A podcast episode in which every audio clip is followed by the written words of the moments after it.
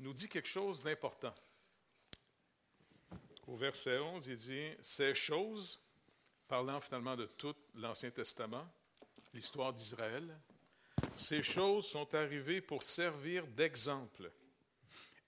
Elles ont été écrites pour notre instruction, à nous qui sommes parvenus à la fin des siècles. Donc, c'est quand même intéressant qu'il n'écrit pas ça à des Juifs. Il écrit ça à des Grecs. Les autres se demandent en disant, c'est quoi euh, le rapport avec nous autres et puis les Juifs, finalement.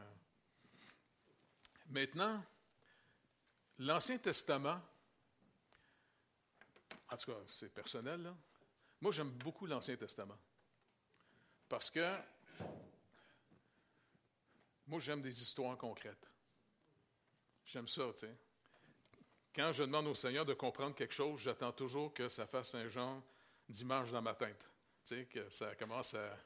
OK, ça se vit comment, ça? Tu sais, quand Paul dit, par exemple, ce n'est pas moi qui vis, c'est Christ qui vit en moi. Souvent, je dis au Seigneur, c'est beau ce que Paul dit, mais ça veut dire quoi, ça? Comment, comment tu fais pour vivre en, nous, Seigneur? Et puis, finalement, en relisant l'histoire d'Israël, eh bien, ça nous montre ce que Christ a tout accompli. Et en même temps, Paul rappelle aux Colossiens que toutes ces choses étaient l'image de ce qui devait arriver. Et comme on a chanté maintenant, tout est accompli, tout est fait, tout est réglé. On n'est plus dans l'image, on est dans la réalité de ce qui était une image auparavant. Par exemple, notre salut. Tout le monde doit être au courant comment on est sauvé. Êtes-vous sauvé par vos œuvres? Non, parce qu'on ferait pitié pas mal, hein, pas vrai? On est sauvé par pure grâce, au moyen de la foi. Maintenant, d'où vient la foi? Est-ce que c'est nous qui se fait croire? Non, ça vient de ce qu'on a confiance dans le message que Dieu lui-même nous a donné. Et c'est pour ça qu'après, il envoie ses disciples, le Seigneur Jésus, d'aller annoncer cette bonne nouvelle au monde entier. Et on est sauvé sur un message, simplement en y croyant, en abandonnant nos anciennes idoles, notre ancienne manière de faire, toutes nos anciennes assurances, pour se tourner vers l'œuvre de Jésus-Christ, crucifié sur la croix, qui, à vue humaine, honnêtement, si on n'aurait pas les Écritures, pensez pas finalement que ça ne donne pas une vision d'un gars qui a échoué complètement qui est battu à mort. Les religieux de son époque le condamnent. En plus, ils veulent le faire mourir cloué sur du bois. C'est pour tous les Juifs une interprétation selon la loi de Moïse. Il est maudit de Dieu. Comment il peut être le Sauveur? Comment il peut être le Messie? Et je ne sais pas, vous avez déjà témoigné à des musulmans. Les musulmans, ils sont trompés par le prince des ténèbres parce qu'ils se disent, ça ne se peut pas que Dieu est permis qu'un prophète soit tué comme ça à la croix. Pour eux, souvent ils se font dire, c'est que non, non, euh, Jésus, il a été sauvé, c'est un autre gars qui a été crucifié à sa place. Tu dis, non, non, c'est l'agneau de Dieu. Maintenant, quand Israël a été sauvé du Pharaon, qui les tyrannisait, c'était sur une parole seulement. D'après vous, est-ce que vous pensez que les Juifs, 400 ans plus tard, vivant en, Égypte, c'est-à-dire pendant 400 ans, au milieu d'un peuple extrêmement puissant, très narcissique, les, gens qui, pètent leurs bretelles, ils parlent beaucoup d'eux autres, pas vrai? Et puis, un peuple, souvent qui est humilié, il va avoir le danger de vouloir imiter un peuple triomphant. Aujourd'hui, par exemple, si vous dites que vous êtes chrétien, vous allez être intimidé parce que la secte qui a pris le contrôle du Québec, il y a une secte qui a pris le contrôle, il y a une croyance, la secte des athées a pris contrôle finalement du Québec. Et puis nos gouvernements sont à genoux devant eux autres. Comme il y a à peu près 50, 60, 70 ans, ils étaient à genoux devant un autre secte. Maintenant, ce qui est fascinant intéressant dans notre monde, c'est que, selon les Écritures, d'abord le Seigneur nous a sauvés comme Israël par pure grâce, seulement sur la foi. Moïse vient leur dire, après les dix plaies, la dernière plaie est la plus dangereuse, tous les premiers-nés vont mourir. Maintenant, il dit, OK, prenez un agneau, tuez-le, mettez le sang sur les portes à l'extérieur, sur les linteaux. Et le Seigneur dit, quand je vais passer, je vais empêcher l'ange exterminateur d'entrer dans la maison. Il ne va pas évaluer finalement votre niveau de doute. parce que trop souvent, des fois, j'ai-tu assez de foi, moi, là, là pour... Le Seigneur dit, non, non, la foi, c'est simple. La vraie foi, Paul le dit, il appelle ça l'obéissance de la foi. Et c'est intéressant parce que l'Ancien Testament nous montre des gens qui avaient des doutes, mais qui ont vécu par la foi. En connaissez-vous certains exemples de gars qui avaient des doutes, mais qui ont vécu par la foi? Moi, j'ai hâte de le rencontrer au ciel. Je m'en vais là bientôt. ça va être le fun. J'ai hâte de rencontrer Abraham. Hey, Abraham! Quand même intéressant, tiens. Tu sais, pour toi, l'œuvre de Dieu à l'époque, l'évangélisation, c'était d'aller rencontrer ta madame. Parce que finalement, ton œuvre, c'était d'avoir un enfant. Et puis, Paul nous rappelle l'histoire encore de l'Ancien Testament.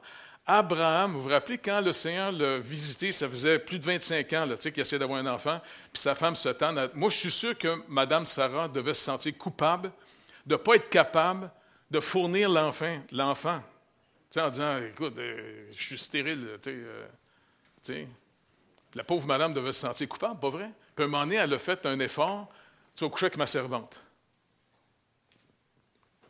Je ne pense pas que c'était un gros sacrifice pour Abraham, là, mais il s'est sacrifié pour le faire. Et fait qu'ils ont eu Ishmaël. Et quelques années plus tard, le Seigneur pense finalement, parle à Abraham, avant de faire une alliance avec lui, et Abraham va dire, non, non, regarde, j'ai réglé ton problème, Seigneur. Je sais que tu fais des promesses, mais je ne suis pas sûr si tu es capable de les accomplir. On a réglé le problème. Bénis Ishmael. Dieu dit, non, j'ai dit, ça va être avec ta femme. Et j'ai hâte de rencontrer Abraham. Il est, couché à terre. Qu'est-ce qu'il fait? Il rit. Il n'est plus capable de se faire accroire, tu comprends? Le Seigneur dit, est-ce que tu ris? Mais non des menteries en plus. Non, non. Écoute, je, vais, te donner le nom de ton petit garçon qui va arriver avec ta femme. Isaac. Est-ce que vous savez ce que ça veut dire Isaac en hébreu? Comment? Il rit, le petit comique. Parce que après les trois messieurs, vous vous rappelez, ils s'en viennent puis ils vont dire Abraham, l'année prochaine, on va revenir, ta femme va être enceinte. Elle est dans la tente à se marier. Ah, ah ben oui, ben, y a-tu encore des désirs, mon mari, pour moi? À cette époque-là, il n'y avait pas de pilule bleue. Hein? Ça fait que finalement, un des hommes dit Est-ce que tu ris, Sarah? Elle aussi. Non, non. Je suis content. Moi, je suis tellement content de voir la faiblesse puis l'humanité de ces gens-là et que Dieu aime. Abraham, c'est un ami de Dieu. Puis il n'est pas parfait. Mais sa foi, il a saisi seulement par obéissance. Tu peux être rempli de doutes, mais si on fait ce que Dieu nous dit, parce que, OK, je te fais confiance, Seigneur, de toute façon, tu nous as dit toi-même, pour te suivre, il faut se renier. Fait que je n'ai pas besoin d'être convaincu psychologiquement dans ma tête. Si je t'obéis, c'est ça la foi. Va faire ce que tu dis, je vais te faire confiance. Je ne me ferai pas confiance, je vais faire confiance. Et puis, finalement, il dit, écoute, je vais former ton peuple en Égypte. Tu vas être un peuple énorme. Fait que finalement, il y a eu le fameux petit Isaac. Et puis après ça, Isaac, ben, tu sais, euh, c'était quand même, il était quand même un, enfant spécial. il, avait vraiment confiance en son père. Vous vous rappelez quand ils sont partis euh, avec le bois? Moi, je suis sûr que c'est son fils qui devait porter le bois parce que papa commençait à être fatigué un peu, tu sais. Puis il dit, papa, tu sais, on a le bois, tu as le couteau, tu as le feu. Il est, euh, il est, où le sacrifice? Il sera pourvu sur la montagne de l'Éternel. Ah oui, OK. Fait qu'il arrive là, il installe les choses, met le bois. Viens ici, mon fils. C'est quand même c'est un phénomène, ça, pas vrai? Puis Abraham pogne le couteau. Puis moi, je ne sais pas, il devait regarder son père. Puis là, le Seigneur va intervenir. OK, arrête, Abraham. Et puis là, il y a un bouc qui est pris finalement, tu sais, puis il le remplace. Et puis finalement, Isaac, quand on regarde sa vie, il a préféré son fils qui était un bon chasseur plutôt que Jacob. Jacob, c'était un bon petit gars. C'est lui qui s'occupait de toute la tribu, finalement, de toute l'organisation, de toute l'administration. Et puis, euh, il y a une expression que souvent je trouve qui est mal traduite dans nos Bibles, au chapitre 25 de la Genèse, quand, on parle d'Isaac, de Isaac, Jacob, souvent on le qualifie comme un homme tranquille. Hein? Ce n'est pas une bonne expression. Parce qu'en hébreu, c'est un ish tam. Et vous avez la même expression dans le livre de Job quand Job est présenté comme un ish tam. Tam, ça veut dire sans faute morale. C'est un gars finalement qui est, propre de cœur. Et trop souvent, on a toujours voulu faire de Jacob un tortueux, un bizarre. Tu. Sa mère, il a fait de la pression, puis il a craqué, euh, tu sais, s'est déguisé en son frère. Là. Ah, il devait avoir du poil, pas à peu près. Le matin, se raser, ça n'avait pas n'importe quoi. Tu. Se raser le front, se raser. Mais finalement, le Seigneur, finalement, encore une fois, a montré à Jacob que finalement, de ses fils, puis le fils qu'il aimait le plus, c'était de la femme qu'il aimait. Et puis son fameux Joseph, ses frères se sont ligués contre lui pour le vendre. Lui, ça a été terrible parce qu'en plus, la vision qu'il avait eue de sa vie, qui était pour être quelqu'un de très important. Bon, peut-être que finalement, il fatiguait ses frères avec ça, là. je sais pas. Puis en plus, son père, il avait fait une tunique euh, fluo, là, tu sais. ça fait qu'il se retrouve en prison et éventuellement, selon la promesse du Seigneur, il va devenir le second après Pharaon. Mais 400 ans plus tard, est-ce que vous pensez que le peuple d'Israël, moi je suis sûr qu'ils sont complètement absorbés dans la culture égyptienne? D'abord, ils n'ont même pas de religion organisée officielle. Ils ont juste une promesse, celle d'Abraham. Mais tu sais, il n'y a rien d'organisé dans ce peuple-là. Si tu n'es pas organisé, tu vas te faire organiser parce qu'il va t'organiser. Donc, moi, je suis sûr que, même dans les psaumes, quand on lit la sortie d'Égypte, ou encore une fois, vous avez remarqué, quand il voulait, il était tanné finalement, malgré les manifestations de Dieu sur le Sinaï, tonnerre, voix, la colonne de feu et de fumée, la mer rouge est ouverte. Les gens voulaient un vrai Dieu vivant. Pas vivant, mais un Dieu qu'on peut toucher. puis ils ont fait une grosse vache. Le Seigneur n'a pas apprécié de se faire passer pour une vache. Là, et puis finalement, c'est pour nous montrer une chose fascinante. Ils sont sauvés par pure grâce simplement parce qu'ils ont cru au message de Moïse, l'histoire de l'agneau. Ils ont tué un agneau, ils ont mis le sang à sa porte. Et puis, d'après vous, pourquoi le Seigneur ne les a pas amenés directement à Canaan? Parce qu'il y avait un chemin qu'on appelait le chemin des Philistins. C'était juste deux, trois jours de mars, puis il aurait directement dans le pays de Canaan. Pourquoi il ne les a pas amenés directement dans le pays de Canaan? Exode 13 dit la raison. Dieu dit la raison. Il dit non, non, je ne les amènerai pas directement à Canaan parce qu'à cause des guerres, à cause des peuples qui sont là, ils vont avoir peur, ils vont vouloir revenir en Égypte. Alors, qu'est-ce qu'il fait? Eh bien, Moïse est dirigé par le Seigneur, et ça devait vraiment être étrange pour le peuple, sortir d'Égypte, en tout cas de, la tyrannie où ils étaient, pour se retrouver devant la mer. Et en plus, le Seigneur va provoquer, il va réveiller Pharaon, un peu comme un petit chien, là, tu ah Oui, va les rechercher. Et puis lui, il s'énerve, là, Pharaon, tu Et puis finalement, il reprend son armée, ils s'en viennent. Et puis, ils arrivent toutes. Là, le peuple les voit arriver. Ils sont devant la mer et les Égyptiens qui s'en viennent. sais, si ça aurait été nous autres, est-ce qu'on aurait paniqué un peu? Hein? C'est le fun de le lire, mais les autres, ils l'ont vécu.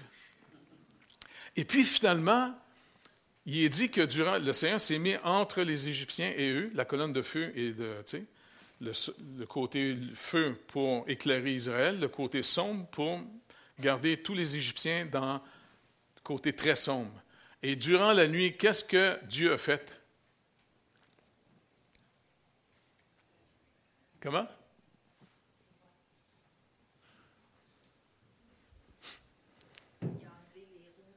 Exactement. Il devait entendre. Dévisser finalement toutes les, roues des Égyptiens. Et puis, parce que le Seigneur planifie toujours, et ça c'est très encourageant pour nous autres, Dieu planifie toujours tout son plan en fonction du plus faible. Parce que tout ce peuple-là devait traverser la mer. Et puis, euh, ce n'est pas tout le monde qui court vite. Et il les a amenés au désert. D'après vous, pourquoi il les a amenés au désert? Oui, c'est vrai parce que il dit non, s'ils vont directement, je les amène directement là-bas. Parce que Dieu était, comme il avait dit à Abraham, leur péché à Canaan n'est pas encore rendu à leur comble. Le Seigneur met une limite quelquefois à certaines personnes pour le péché. Et là, leur peuple, il était rendu un peuple qui servait les, carrément, on pourrait dire, les démons. Tu leur culte à eux autres, c'était de l'orgie, c'était de l'impudicité très profonde.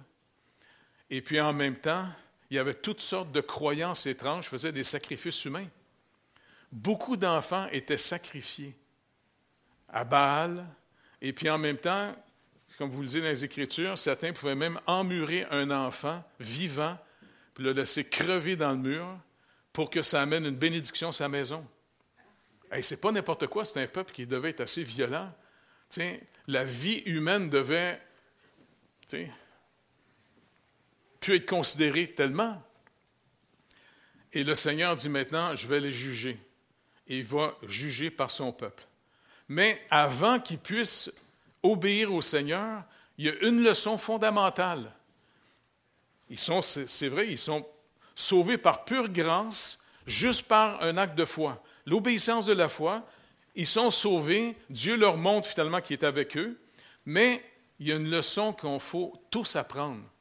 Comme Paul le dit aux Thessaloniciens, la volonté de Dieu pour nous maintenant, c'est notre sanctification. Et la sanctification, ce n'est pas de l'hypermoralisme. La sanctification, c'est d'abandonner nos anciennes idoles, nos anciennes manières de faire, pour savoir maintenant comment on marche avec le Seigneur, comment on compte sur lui. C'est facile de le lire, mais c'est une autre histoire de le vivre. Et puis c'est pour ça qu'il va les amener au désert. Le milieu ne pourvoira pas à ce qu'il faut pour eux de vivre. C'est un désert. Puis je ne sais pas s'il y en a qui ont déjà été en Israël. Et puis euh, dans le désert, est-ce qu'il y en a qui ont déjà vu le désert euh, du Sinaï? Ah, il est rough en citron, hein? Tu sais, c'est pas un beau désert comme le Sahara avec les belles dunes. C'est toute la roche partout, puis c'est, de la roche coupante, hein? J'en ai ramené un peu chez nous, parce que quand je, je me disais, j'en reviens pas, les as fait marcher dans quelque chose de tough. Puis je disais, en plus, tu économisé leurs souliers là-dedans en plus. Ils ont pendant 40 ans, ils ont même souliers. Et puis, ils ont dû apprendre une leçon. Comment on dépend du Seigneur?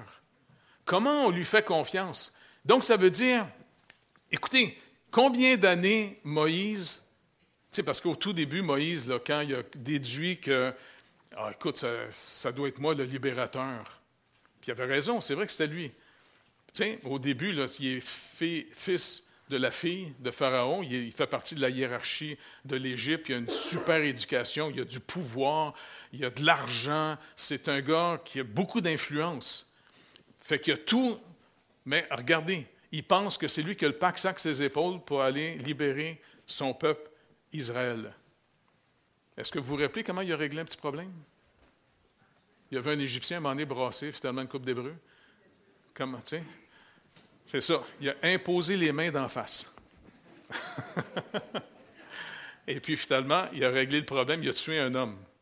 Le lendemain, il revient, il voit deux Hébreux en train de chicaner, puis il dit Non, non, arrêtez. Puis il y en a qui disent Tu vas-tu régler le problème comme hier? Tu vas tuer un de nous deux? Et là, il sait qu'il va être accusé d'avoir tué un être humain. Parce qu'à l'époque, si tu tuais un esclave, il fallait juste que tu rembourses le prix. Mais si tu tuais un être humain, un Égyptien, je sais que c'est capotant, là. Je ne veux pas être méchant, mais même notre société aujourd'hui commence à jouer là-dessus un peu. On peut tuer du monde, puis on les déclare pas humains. Pas vrai? Je ne veux pas m'énerver pour parler des politiques. Là. Je gâché le message, je fais ça. Mais tout ça pour dire que il a peur parce que là, il sait que s'il se fait prendre par les autorités égyptiennes, il s'en va en prison puis il risque même d'être mis à mort, d'avoir tué un Égyptien. Alors qu'est-ce qu'il fait? Il se sauve dans le désert. Et 40 ans plus tard, quand le monsieur est plus rien, et c'est fascinant, parce que de monsieur très capable, il va être appelé pour servir le Seigneur la journée qui est plus rien à ses propres yeux. N'oubliez pas, pour les Égyptiens, dans la culture qui est élevée, tu touches pas à des bêtes, tu touches, tu manges même pas avec des bergers. Là, Dieu, finalement, fait qu'il va marier une bergère, qui avait l'air un peu, pas toujours posante, parce que des fois, son beau-père ramenait la madame, tu sais. Et puis, finalement, Jétro va être son beau-père. Il va vivre dans un peuple qui est, à ses yeux, un peuple sale, un peuple impur. Et jusqu'à ce qu'il devienne plus rien, il est devenu lui-même un berger. Et un jour, quand il n'est plus rien à ses propres yeux, là, il va voir un buisson qui brûle, mais qui ne se consume pas. Il va monter pour aller voir c'est quoi. Et c'est là que le Seigneur lui donne son appel. Tu vas aller libérer mon peuple. Qu'est-ce qu'il dit à Dieu? Non, non, appelle-en un autre. Puis le Seigneur dit, Hey!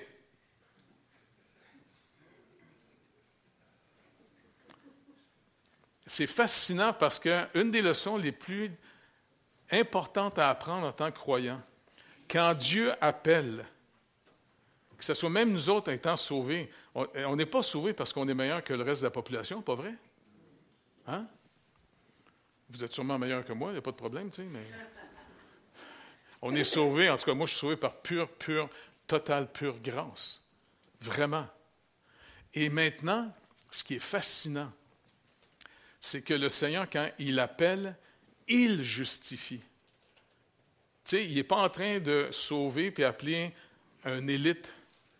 C'est ça qui est fascinant dans l'œuvre de Dieu. Quand il appelle, il va justifier, et quand il justifie, il va glorifier. Moïse, quand il n'est plus rien à ses yeux, tu sais, il n'y a plus de moyens, il n'y a plus d'argent, il n'y a plus rien, il est un échec de vie. Il a 80 ans en plus. Il commence à être fatigué un peu, me semble. Le Seigneur dit, OK, tu vas y aller. Puis là, il dit, non, j'ai même perdu mon Égyptien, ça fait 40 ans que je ne parle plus égyptien. Ben, regarde, ton petit frère s'en vient. Ton petit frère, il va être ton prophète.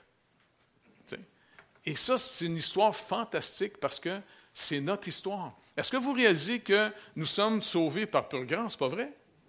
Maintenant, où on est ici en ce moment? Pas, nécessairement ton assemblée, Pascal est un bon pasteur, pas de problème. Mais on est présentement dans le désert avec le Seigneur. On est dans une période unique, très unique, très précieuse dans toute notre éternité, parce qu'il nous a donné la vie éternelle. Dieu seul possède la vie éternelle.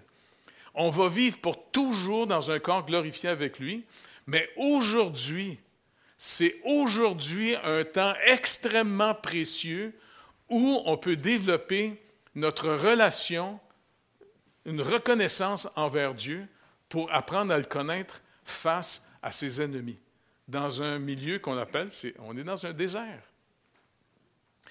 Ce n'est pas parce qu'on est chrétien qu'il n'y aura pas de maladie qui va nous frapper. Ce n'est pas parce qu'on est chrétien que, euh, je sais pas, on, peut, euh, on va être au-dessus de nos affaires. Il faut faire attention à un faux évangile qu'on appelle l'évangile de la prospérité. C'est vraiment important. Maintenant, comment on va apprendre à connaître le Seigneur? Et c'est pour ça que quand Jésus a commencé son ministère, c'est le bon berger. Psaume 23, le bon berger, c'est l'Éternel. Il s'est fait chair, il est venu pauvre. C'est ça qui est fascinant de notre Dieu. La deuxième personne de la Trinité, quand il s'est incarné en chair, il s'est limité à ce que nous sommes. Et il a dû vivre en confiance par la foi en son Père. Comme il dit, je ne fais rien de moi-même, tout ce que je vois mon Père faire, je le fais, ce que mon Père dit, je le dis. Il était sans péché. Donc, en d'autres mots, il y avait une relation avec Dieu par le Saint-Esprit qui coulait et il marchait par obéissance. C'est fascinant. Moi, j'aime ça parce que quand je regarde la formation que Jésus fait avec ses disciples, vous remarquez, il ne fait pas une école pharisien plus plus? Même les disciples de Jean-Baptiste et les disciples des pharisiens, des fois, venaient voir Jésus parce que les autres, ils aimaient ça jeûner. Puis ils disaient Hey, tes disciples ne jeûnent pas. Je ne sais pas si Jésus, quand il voyait ces gars-là jeûner, il disait à ses disciples Allez acheter des poulets frits, mettez un ventilateur, s'il vous plaît, vers eux. Parce qu'on ne jeûne pas pour se glorifier devant Dieu. C'est une manière de s'humilier devant le Seigneur pour chercher sa face. C'est comme si le Seigneur disait Écoute, il a ma face, là. Il n'a pas besoin de jeûner. Je suis là. Et moi, je trouve ça fascinant parce qu'il leur a appris une leçon continuelle. Sans moi, vous pouvez rien faire, Jean 15. Sans moi, vous pouvez rien faire. Par contre, s'il appelle quelqu'un, il ne donne pas juste de l'information quand il nous parle. Quand Dieu parle, n'oubliez pas la deuxième personne de la Trinité, la parole, qui s'est faite chair, le Père a tout créé par la parole. Quand Jésus nous parle, ça produit l'authentique foi. Ce n'est pas juste de l'information. Je vais donner un petit exemple bien simple. j'ai aussi, quand je vais mourir, j'ai hâte de rencontrer aussi l'apôtre Pierre. Parce que je vais lui demander Écoute, quand tu étais dans la chaloupe, puis tu as vu Jésus marcher, ça a dû être impressionnant. Il dit Oui, on a tous paniqué parce que, on n'était pas habitué de voir un gars marcher sur l'eau, tu. Fait que je dis OK. Comment ça se fait que tu as, paniqué puis Jésus vous a rassuré? Non, non, c'est moi. Paix. Tiens, calmez-vous, c'est moi. Est-ce que vous avez vu le réflexe bizarre de Pierre? Moi, j'ai hâte d'y demander, qu'est-ce qui s'est passé dans ta tête quand tu as dit, OK, si c'est toi, appelle-moi. Moi, je suis sûr que Mathieu à côté devait le regarder en disant, si c'est pas lui. Et qu'est-ce qu'il entend? Jésus dit, viens. Et là, Pierre s'est dans la chaloupe. Poussez-moi pas. Et puis, il, met le pied l'autre bord de la chaloupe. il marche sur l'eau. C'est pas qu'il a appris à faire de la lévitation. Là. Tu comprends? C'est pas non plus qu'il avait tellement de la foi dans le nez. Tu comprends? Il marche pas parce qu'il est capable, parce que le Seigneur il a dit Viens. Moi, je trouve ça fascinant dans les Écritures. Le Seigneur est avec nous autres. Il nous a appelés. Et puis, je sais que ça choque bien du monde quand on parle de, la doctrine que Calvin a ramené la souveraineté de Dieu dans tout ça, parce que ça vient blesser un peu notre petite justice propre. Parce qu'on se pense tout, euh, non, non, moi, moi. Tu sais, le gros moi, moi, moi. Tu sais, le Seigneur, il est tanné d'entendre ça. C'est comme un son de canard. En réalité, Jésus-Christ est vraiment le centre de tout. Il est le commencement et la fin de tout. On est en lui et lui est en nous. Et c'est par cette communion qu'on discerne de sa volonté qu'on va vivre des choses absolument incroyables pour devenir des témoins, pas juste des perroquets d'information. Et donc, euh, Pierre a marché sur les eaux. Moi, je suis sûr que les autres disciples ont dit wow, wow, wow, wow, et puis à un moment donné, il s'est mis à raisonner. Ben non, ça n'a pas de bon sens, ça n'a pas de bon sens. Puis le Seigneur l'a pogné. Hey, viens temps, viens temps. Écoutez, c'est fascinant. Parce que on peut demander au Seigneur une chose. Sans ta parole, on ne peut pas faire la bonne interprétation des choses. Donc, apprends-nous, mais toi-même dis dans ta parole, Seigneur, dans Proverbe 3, de ne pas s'appuyer sur notre propre sagesse, mais de te reconnaître dans toutes nos voies. Viens à notre secours, enseigne-nous comment marcher avec toi, comme tu l'as fait avec tes propres disciples. Seigneur, pour qu'on puisse vraiment... Moi, quand ils m'ont annoncé l'Évangile, j'avais 18 ans, là, tu. Et puis, euh... moi, être honnête avec vous autres, euh, moi, quand j'étais jeune, je n'aimais pas lire. Même des fois, je voyais des amis qui disaient Ah, je m'en vais en vacances. Puis ils disaient Je vais, amener un beau euh, un roman. Ben, tu t'en vas en vacances, pourquoi tu amènes un roman, celui-là? Et puis, finalement, je me rappelle qu'après euh, l'Église qui m'a annoncé l'Évangile, ils ont été vraiment super gentils avec moi. C'est une petite église de paysans qui se sont convertis à un genre de réveil. Et puis, euh, il n'y avait pas beaucoup de théologie, mais c'est des gens qui aimaient vraiment le Seigneur parce qu'ils l'ont vraiment connu. Et puis, il m'apprenait une leçon. Jeff, tu vas apprendre à faire confiance au Seigneur. OK, euh, euh, OK, je fais confiance. Ça veut dire quoi, ça? Non, regarde, faire confiance au Seigneur, ça veut dire arrête de compter sur toi pour être capable de marcher avec le Seigneur. Compte pas sur toi pour marcher avec le Seigneur. Parce que tu as remarqué, Pierre, là, il a eu de la misère à passer son examen final de trois ans de collège biblique avec Jésus. Parce qu'il a dit, moi te défendre. C'est comme s'il dit à Jésus, moi te sauver. Et Jésus, il envoie la note de retour. Écoute, le coq n'aura pas le temps de chanter, tu m'as déjà renié trois fois. J'ai hâte de rencontrer Pierre pour dire comment tu l'as vécu cette affaire-là? As-tu été le fun? Tu échoué ton examen de théologie en partant, puis euh, en plus, tu avais un bon professeur, Jésus, pas n'importe qui. Maintenant, apprendre à connaître le Seigneur. Fait que moi, je me rappelle, mon pasteur, il dit OK, Jeff, tu vas retourner chez vous maintenant au Québec. J'en ai parlé une fois à votre pasteur Pat. Tu te rappelles, Tu l'as même cité dans un de tes messages sur la parole, tu te rappelles? non, je ne le donnerai pas pour troubler ton assemblée, OK? Mais finalement, je, je, me suis dit, OK, Seigneur, si je retourne chez nous au Québec, là, je retourne à Cartierville, moi, je retourne dans le sec des athées. Ils vont me faire niaiser bien raide quand je vais arriver chez nous en disant que je suis chrétien. Parce que toutes mes chums, à partir de 5 heures le soir dans le parc, sont tous gelés. Puis pas juste en hiver qu'ils sont gelés. Mais j'ai dit, écoute, ils m'ont dit qu'on peut te connaître, que la vie éternelle, c'est pas juste d'avoir de l'information sur toi. Tu dis dans Jean 17 que la vie éternelle, c'est de te connaître comme étant le seul vrai Dieu vivant. Ben écoute, Seigneur, te connaître, c'est plus que juste avoir de l'information sur toi. Oui, c'est sûr que sans ta parole, on ne peut pas te connaître. Mais maintenant, comment on va te connaître? Et puis, c'est en lisant un peu l'histoire, finalement, du peuple d'Israël, surtout dans le désert. Ils ont connu le Seigneur malgré euh, un reste, un reste seulement l'ont connu.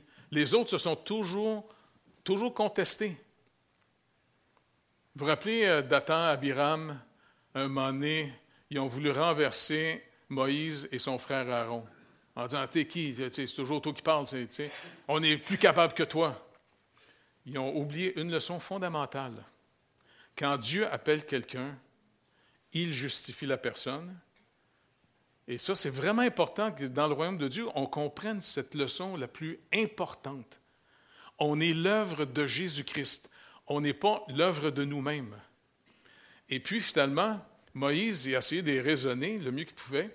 Ça ne donnait rien. Il dit OK, que douze personnes représentent les douze tribus viennent avec un bâton. Hein? Un bâton mort, là, tu sais. Et puis, on planter ça dans la tente d'assignation. Est-ce que vous rappelez ce qui est arrivé le lendemain? Exactement. C'est le bâton d'Aaron qui a fleuri, produit des amandes. Donc, c'est une image encore intéressante. Dieu prend, nous autres, dans notre nature, dans notre chair, la chair profite de rien, mais la nouvelle création qu'on est, ben, c'est comme ce bâton mort. Le Seigneur donne la vie à ce qu'il appelle. On marche avec un Dieu qui rend vivant. La communion avec le Seigneur, c'est quelque chose de fondamental. C'est pour ça qu'on doit se préserver le maximum du mal, du péché, du mensonge, l'impudicité, toutes ces choses-là, parce que c'est ce que Paul leur dit aux, Corinthiens. Regardez, juste avant qu'il dise ces choses sont arrivées pour d'exemple, il dit, verset 6, Or, ces choses, parce qu'il dit, verset 5, mais la plupart d'entre eux ne furent point agréables à Dieu, puisqu'ils périrent dans le désert. Donc, le but de notre vie, c'est de répondre à l'amour que Dieu nous donne par pure grâce. Un père qui aime vraiment ses enfants, il nous aime pour vrai. Maintenant, ce qui attend de nous, c'est le reflet d'être reconnaissant qu'il nous aime. Mais ici, Paul rappelle, dit, Ah, ces choses sont arrivées pour servir d'exemple, afin que nous n'ayons pas de mauvais désirs, comme ils en ont eu. Ne devenez pas idolâtres, comme quelques-uns d'entre eux selon qu'il est écrit, le peuple s'assit pour manger et pour boire, puis se levèrent pour se divertir. Et nous ne livrons point à l'impudicité, ne nous livrons point à l'impudicité, comme quelques-uns d'eux s'y livrèrent, de sorte qu'il en tomba 23 000 en un seul jour. Écoutez, et puis après ça, il dit euh, Ne tentons point le Seigneur comme ils tentèrent quelques-uns d'entre eux, qui périrent par les serpents. Ne murmurons point comme murmurèrent quelques-uns d'entre eux qui périrent par l'exterminateur. Donc, ces, ces formes de péché-là, est-ce que vous remarquez que notre société, s'éloignant maintenant, avec l'aide de nos gouvernements, s'éloignant de plus en plus de la croyance en Dieu, est-ce que vous remarquez que maintenant, notre culture redevient de plus en plus impudique, arrogante contre Dieu, et puis de plus en plus, la vie humaine, faites attention, vous allez voir, au nom de l'économie, 666, c'est la fameuse marque de la bête, là. Il y a un 666 dans la Bible, hein? Parce que vous voyez pas Jean écrit de manière apocalyptique. C'est un genre, c'est un genre littéraire. C'est des images. Tous les chiffres sont un. Il y a un 666 dans la parole. Moïse a fait, pas Moïse a dit, mais euh, Salomon a fait trois péchés qu'il ne devait pas faire en tant que roi. Entre autres, de marier les femmes étrangères. C'est comme ça qu'il a étendu tout le royaume d'Israël par des alliances. Et une autre chose qu'il ne devait pas faire, c'est de rendre hyper prospère Jérusalem. Et il, il faisait rentrer à cause de tous ses contacts, 666 talents d'or à chaque année à Jérusalem. Soyez pas surpris que de plus en plus, le gouvernement va nous faire accroire au nom de la compassion. Il se cache derrière une fausse compassion. Vous allez voir, ils vont commencer à mettre l'économie au-dessus de la vie humaine. Et ça, c'est parce qu'on s'éloigne de Dieu. La crainte de Dieu disparaît de plus en plus. Les gens oublient qu'ils vont rendre compte. On est tous à un battement de cœur de l'éternité. Et c'est pour ça, finalement, que c'est vraiment important pour nous, en tant que peuple de Dieu, racheté par pure grâce. On est dans le désert en ce moment. Mais soyons pas paniqués, c'est, le fun. Parce que c'est le lieu pour le connaître pour vrai. Écoutez, nos faiblesses, nos problèmes, nos besoins sont nos meilleurs amis. Je sais que dans le monde, c'est les pires ennemis, ça. Personne n'en veut, tout le monde veut être riche pour ne pas avoir de problème. Mais c'est le fun aussi d'être pauvre, des fois. est-ce qu'il y en a des fois qui ont déjà été pauvres ici? Oui, hein? Moi, tout. Moi, quand le Seigneur m'a appelé, je travaillais à l'Hydro-Québec avant. Puis quand il m'a appelé à ne pas retourner à l'Hydro puis m'occuper du petit groupe, j'ai dit au Seigneur, écoute, j'avais un job sûr, puis j'avais une bonne paye. Là, j'ai juste un groupe d'une trentaine de personnes. Mais pour être capable de survivre, le Seigneur, je me suis trouvé un petit Audi à 45$ par mois à l'époque. Mais c'est un petit appartement qui faisait pitié pas mal, là, mais c'est pas grave. Même une fois, j'avais hébergé un ami, et, puis euh, j'étais parti en Europe faire une conférence dans des églises qui m'avaient annoncé l'Évangile. Il dit Hey Jeff, écoute, la toilette vient de défoncer, elle est tombée en bas. Le plancher n'était pas trop bon, qu'est-ce que tu veux faire?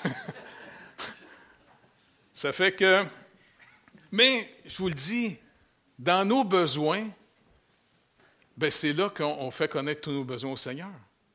Mais je me rappelle une fois, euh, je racontais ça à ma fille, je peux y rappeler, euh, elle avait juste 10 ans à l'époque quand on était en Israël, on a vécu un an là-bas. Et puis, euh, à un moment donné, on n'a plus une scène, parce que l'Église m'envoyait ma paye, mais là, j'avais plus d'argent plus, rien dans le frigidaire, plus rien à manger. Fait que je me disais, hey, wow, c'est fun ça, on n'a plus de nourriture.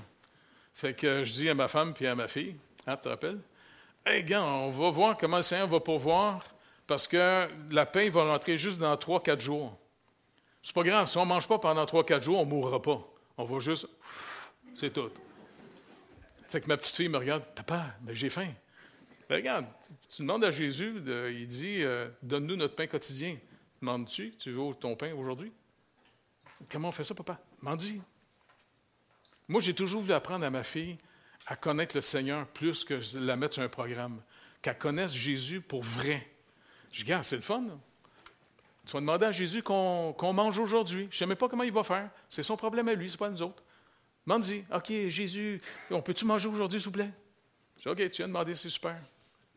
Vers deux heures de l'après-midi, j'ai un ami qui était venu, M. Rakacho, hein, tu me dis, hein, qui amenait souvent des pasteurs en Israël pour essayer de faire des voyages euh, organisés. Là, Et puis, il avait su, parce qu'il voulait que je vienne, puis il avait appelé à l'église, puis les anciens avaient dit Non, non, ben, il est en Israël. Ça fait six mois qu'il est là-bas. Ah oui, on peut-tu le communiquer? Fait qu'ils ont donné mon numéro téléphone. Fait qu'à deux heures après-midi, Rakacho m'appelle. Hey, salut Jeff, il paraît que tu es en Israël. Oui, oui. Hey, on peut-tu t'inviter à l'hôtel à soir? OK. Pourquoi faire? Non, regarde, on va t'inviter à souper. Je peux-tu y aller avec ma femme et ma fille? Oui, oui, oui, pas de problème. Ah, ben OK, on arrive, pas de problème, on va arriver. On était partis, hein? On restait à Tel Aviv, là, fait que. Fait qu'à un moment donné, j'ai à ma petite fille. OK, Jésus nous invite au restaurant ce soir. on est arrivé là-bas. C'est sûr qu'on a mangé, puis je, je, checkais ma fille, voir si ça ne mettrait pas un peu de pain dans ses joues, tu sais, pour. Et puis, il y a un pasteur qui vient me voir et dit Hey, j'ai vraiment à cœur de te donner une enveloppe. Je dis Non, moi, j'ai toujours peur des cadeaux. Je n'aime pas ça. Tu sais. Non, non, non, non, non, c'est beau, c'est beau. Non, non, non, écoute, le Seigneur me dit Me donner à cœur de te le donner. Prends-les. non, prends l'enveloppe. Elle n'est pas brune, elle est blanche. OK. je la prends, tu sais. Et puis, je merci beaucoup. Fait que là, on s'en va. il y avait 150 pièces US là-dedans. Le Seigneur a pourvu. Puis même après ça, quelques jours plus tard, on était euh, sur le bord de la mer. Hein? Tu sais, où est-ce que les, les, ruines romaines. Là. Fait qu'elle dit Papa, j'aimerais ça trouver un sou dans le temps de Jésus. Ben écoute, euh, Naomi, euh, demande à Jésus, lui, il sait où est-ce qu'il a mis ses sous. Là, Moi, je ne sais pas ce qu'ils sont. Elle dit T'es sûr? Non, Naomi, regarde, Jésus, il nous aime. Je veux que tu le connaisses, c'est mon meilleur ami. OK? Demande-y. OK, Jésus, je peux-tu trouver un sou dans ton temps? Merci. Fait que là, on s'en va sur le bord de la mer, puis je suis en train de faire un château avec elle, c'est dans, dans, du sable. Puis ma petite poulette est en train de. Elle creuse. Ping! Elle trouve une pièce de monnaie. Ben, je dis, regarde, on va aller voir les deux archéologues là-bas, voir si on a de la garder d'abord. Fait qu'on s'en va voir. Trouver une pièce de monnaie du temps du Seigneur. Puis je l'ai gardée pour y rappeler toujours le Seigneur nous aime vraiment. Et plus on va le connaître, c'est pour ça que c'est fondamental la parole de Dieu. Sans la parole de Dieu, on ne peut pas le connaître. On peut trop s'imaginer à la Walt Disney, marcher avec Dieu, c'est pas de même pantoute, là, tu sais. Et puis, le Seigneur dit, n'oubliez pas, vous êtes présentement dans le désert comme mon peuple, mais c'est pour, je vais vous montrer comment je peux m'occuper de vous autres. Et quand on s'en va témoigner après ça, ben moi, là, c'est mon obsession dans ma tête de témoigner l'Évangile. Parce que je me dis, ça n'a pas de bon sens. Tout le monde est dans l'ignorance de l'Évangile. En plus, la vie éternelle, c'est un don gratuit. Ce n'est pas un programme, si tu es assez capable de le accomplir, si tu es assez gentil, tu vas passer. Ça fait que. Puis souvent, quand j'annonce l'Évangile, les gens disent Ah, c'est ta croyance, c'est ta croyance, tu te fais croire des affaires. Ah, femme ta gueule. Je ne me fais pas croire des affaires parce que je savais que je parlais un épais comme toi. Là. Fait que regarde bien. Je te dis ce que la Bible dit, puis j'ai des histoires. Moi, j'ai vécu quelque chose avec le Seigneur. OK? Puis là, je raconte plein de sortes d'histoires vécues avec le Seigneur. Parce que je veux parler comme un témoin. Notre Québec aujourd'hui, on a une grosse dette. Parce que vous remarquez dans les téléromans en ce moment, les, les athées s'amusent à salir l'Évangile en rappelant toutes les fausses de l'Église catholique. Il ne rappelle pas que malgré tout ça, ce n'est pas juste l'Église catholique qui allait chercher les enfants, c'était la police qui allait chercher les enfants. C'est le gouvernement fédéral et provincial qui était derrière tout ça. C'est sûr, d'un fond, on aimerait ça faire l'imposition des mains, hein? mais il ne faut pas. Que le Seigneur nous donne de plus en plus de le connaître. On est dans le désert pour le connaître, afin qu'on apprenne à prier, à faire connaître tous nos besoins. On va découvrir, c'est comme ça qu'on affermit carrément notre salut. Et la journée que notre médecin va nous annoncer, euh, écoute, la science avance, mais n'est pas rendue là aujourd'hui pour toi. Je vais dire, c'est super. Tu es mon agent de voyage.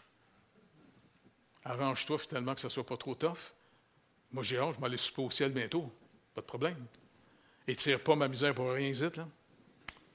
Fait que connaître le Seigneur, c'est fascinant. Et les gens de l'Ancien Testament, ils sont des gens ordinaires et c'est Dieu qui a fait d'eux des gens spéciaux. Seulement par l'obéissance de la foi. L'obéissance de la foi, c'est fondamental pour connaître le Seigneur. Donc, c'est pour ça qu'ensemble, qu'on s'encourage à continuer à faire confiance au Seigneur plutôt que retourner à nos anciennes idoles. OK? Je vais arrêter de vous tourmenter. Fait que Seigneur, merci de nous aimer d'un amour éternel. Et c'est fascinant parce que même ça, tu sais très bien que ça dépasse ce qu'on peut imaginer, tu nous as toujours aimés. Parce que toi, tu n'es pas dans les séquences du temps. Tu nous as aimés avant même la fondation du monde. Et Seigneur Jésus, tu nous as aimés aussi en acceptant le plan de ton Père de devenir la victime expiatoire pour nous. Et Seigneur Jésus, on ne veut pas salir ton nom. S'il vous plaît. Au contraire, on veut marcher avec toi et apprends-nous à se renier pour te suivre et de ne pas avoir peur à toutes les fois dans ta lumière que tu montes nos fautes, nos péchés, contre les confesses. Parce que c'est toi qui nous pardonne et qui nous purifie de toute iniquité afin qu'on puisse marcher avec toi. S'il vous plaît, Seigneur, bénis ton peuple au Québec et bénis cette Église abondamment, Saint-Jérôme, afin qu'elle rayonne, Seigneur Dieu, et que beaucoup de gens viennent à la vie à cause de toi. Merci.